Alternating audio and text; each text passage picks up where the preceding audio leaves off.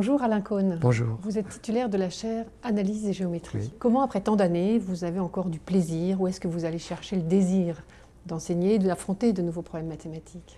Ah bien, écoutez, le sujet qui m'a occupé pendant toutes ces années est très très loin d'être épuisé. Euh, c'est un pont entre le quantique et la géométrie.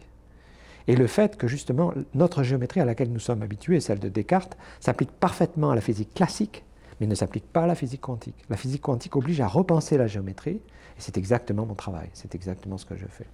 Est-ce qu'il est juste de dire que euh, entre vos débuts et aujourd'hui, vous avez progressivement glissé vers la physique, enfin de plus en plus Non, absolument pas, absolument pas. Il y a toujours un équilibre, et justement, mon équilibre, si vous voulez, on peut avancer que si on marche sur deux pieds.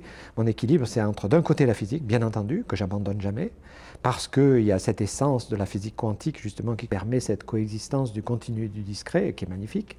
Et d'un autre côté, il y a euh, la géométrie algébrique, la théorie des nombres, etc. Et euh, bon, euh, la physique, bien sûr, se heurte à l'expérimentation.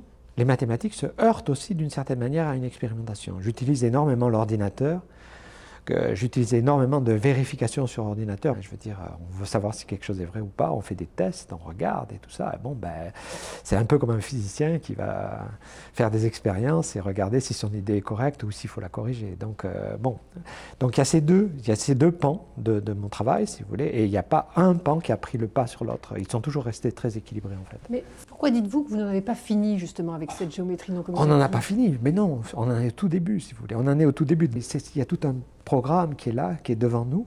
On a une chance inouïe en mathématiques, c'est que un mathématicien confronté à un problème très difficile, euh, qu'est-ce qu'il fait? En général, le problème est trop difficile pour l'attaquer frontalement. Donc il y a une méthode qu'il faut absolument savoir. Par exemple, si je vous dis, euh, on prend une tablette de chocolat qui a 4 d'un côté, 8 de l'autre, combien faut-il de, de fois de la couper en deux pour que finalement elle soit réduite en petits carreaux?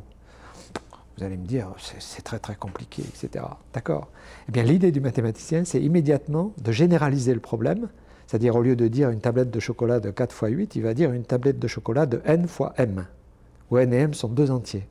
Et puis après, il, va prendre les plus petites valeurs de n et m. Par exemple, il va prendre n égale 1, m égale 2, il va prendre deux carreaux. Ah ben, ok, on coupe en une fois, ça marche. D'accord Bon. Et puis après, il va s'amuser à regarder des cas plus simples, mais de plus en plus compliqués. Et au bout d'un moment, parce qu'il aura résolu les cas les plus simples, qui sont faciles, la difficulté va croître, il y a comme un escalier.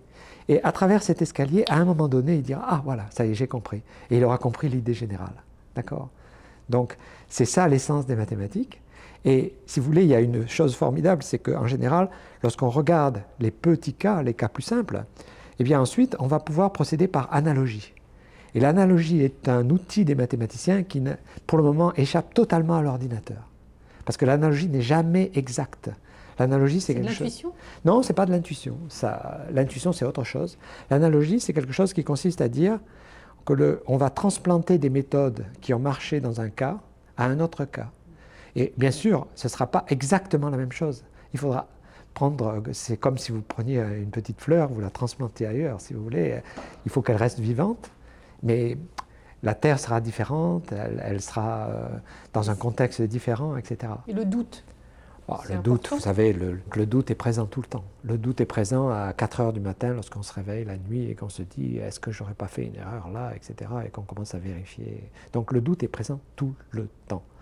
Mais je rajouterai quand même que de temps en temps, de temps en temps, ça arrive rarement, mais ça arrive heureusement, il y a des moments où le doute s'évapore et justement, j'ai douté pendant des années et des années que l'espace que j'avais trouvé en, 98, en 96 pour les nombres premiers était le bon. Et ce qu'on a trouvé récemment, donc avec euh, Katia Consani, lève ce doute. C'est sûrement le bon espace. Donc, euh, c'est merveilleux que de temps en temps, il y ait, si vous voulez, un moyen comme ça de lever le doute.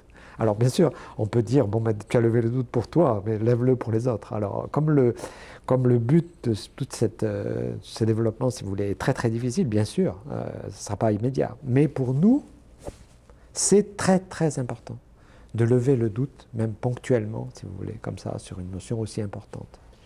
À plusieurs reprises, vous parlez de la réalité mathématique, mais expliquez-la nous, parce qu'elle nous est étrangère. Oui, ah ben, le problème, si vous voulez, c'est que les mathématiques ne sont pas quelque chose que l'on peut comprendre ou l'on peut lire sans en faire. Donc, euh, euh, en cela, les mathématiques sont très très différentes d'autres sujets. Mais la réalité mathématique, c'est quelque chose d'incroyablement concret. C'est aussi concret qu'une chaise, si vous voulez, qu'on peut toucher. Alors, en fait, on la touche aussi de manière extrêmement concrète avec les ordinateurs. C'est-à-dire que, bon, euh, on, peut, se poser la question à partir de quel moment on se convainc qu'une chose est vraie? Eh bien, on se convainc d'une chose est vraie de deux manières différentes. Il y a une manière expérimentale, c'est exactement comme en physique. C'est-à-dire que, bon, il peut y avoir un énoncé, euh, je ne sais pas, sur des formes modulaires, etc. Mais l'ordinateur est tellement puissant, tellement fort, si vous voulez, qu'il est capable justement de calculer des exemples. Et si on vérifie sur suffisamment d'exemples que ça marche, on est convaincu que c'est vrai. Ce n'est pas du tout la même chose que de trouver une démonstration. Mais il faut bien comprendre que c'est un petit peu comme la réalité physique. Et c'est une réalité qui est là, qui est tangible et qu'on peut explorer. On peut l'explorer directement, on peut l'explorer par la pensée, c'est bien mieux, et on peut aussi l'explorer par l'ordinateur. Et elle est présente tout le temps.